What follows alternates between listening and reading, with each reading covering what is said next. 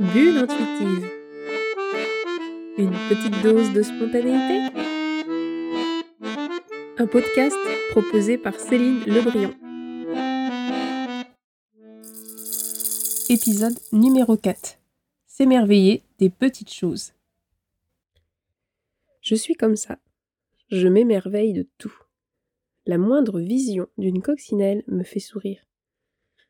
Je m'extasie de la plus petite pousse sortant de terre au potager. Je ris des réflexions philosophiques de ma fille d'avril. Quand on n'aime pas tout le monde, c'est pas rigolo. Je frétille d'émotion au moindre progrès de ma fille de juin. Il m'en faut peu, vraiment très peu, pour être heureuse.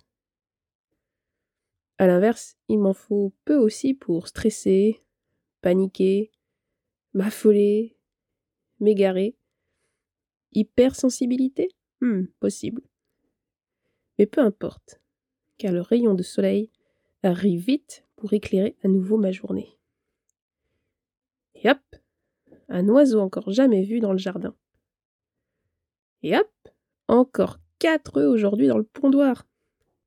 Ce trait de caractère énerve bien des personnes. Impensable, me direz-vous? Pourquoi se sentir agacé par le bonheur d'autrui? Un bonheur simple de contemplation?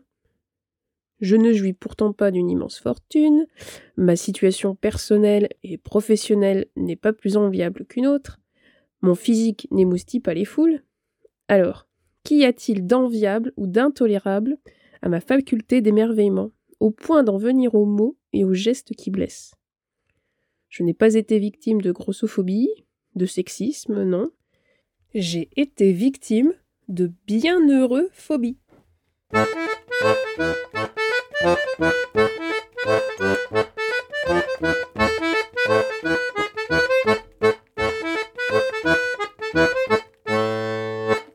Je m'en rappelle parfaitement.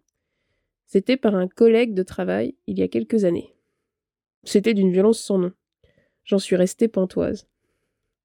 Mais arrête de sourire bêtement pour un truc à la con dont on n'a rien à foutre. Euh, ça me saoule ta mièvrerie. Tout n'est pas beau et magnifique dans ce monde. Merde, fais chier, putain. Et tout le Saint-Frusquin.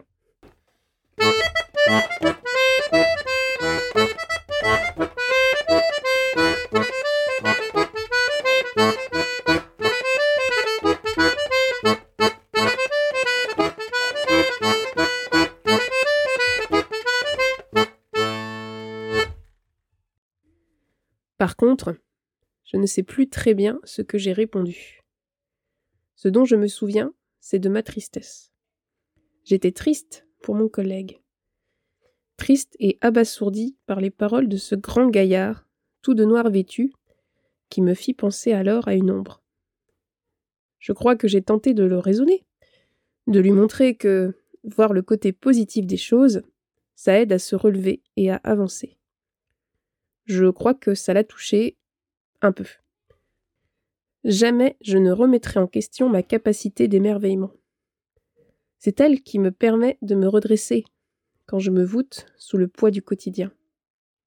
C'est elle qui m'insuffle l'inspiration dont j'ai besoin pour écrire, échanger, transmettre.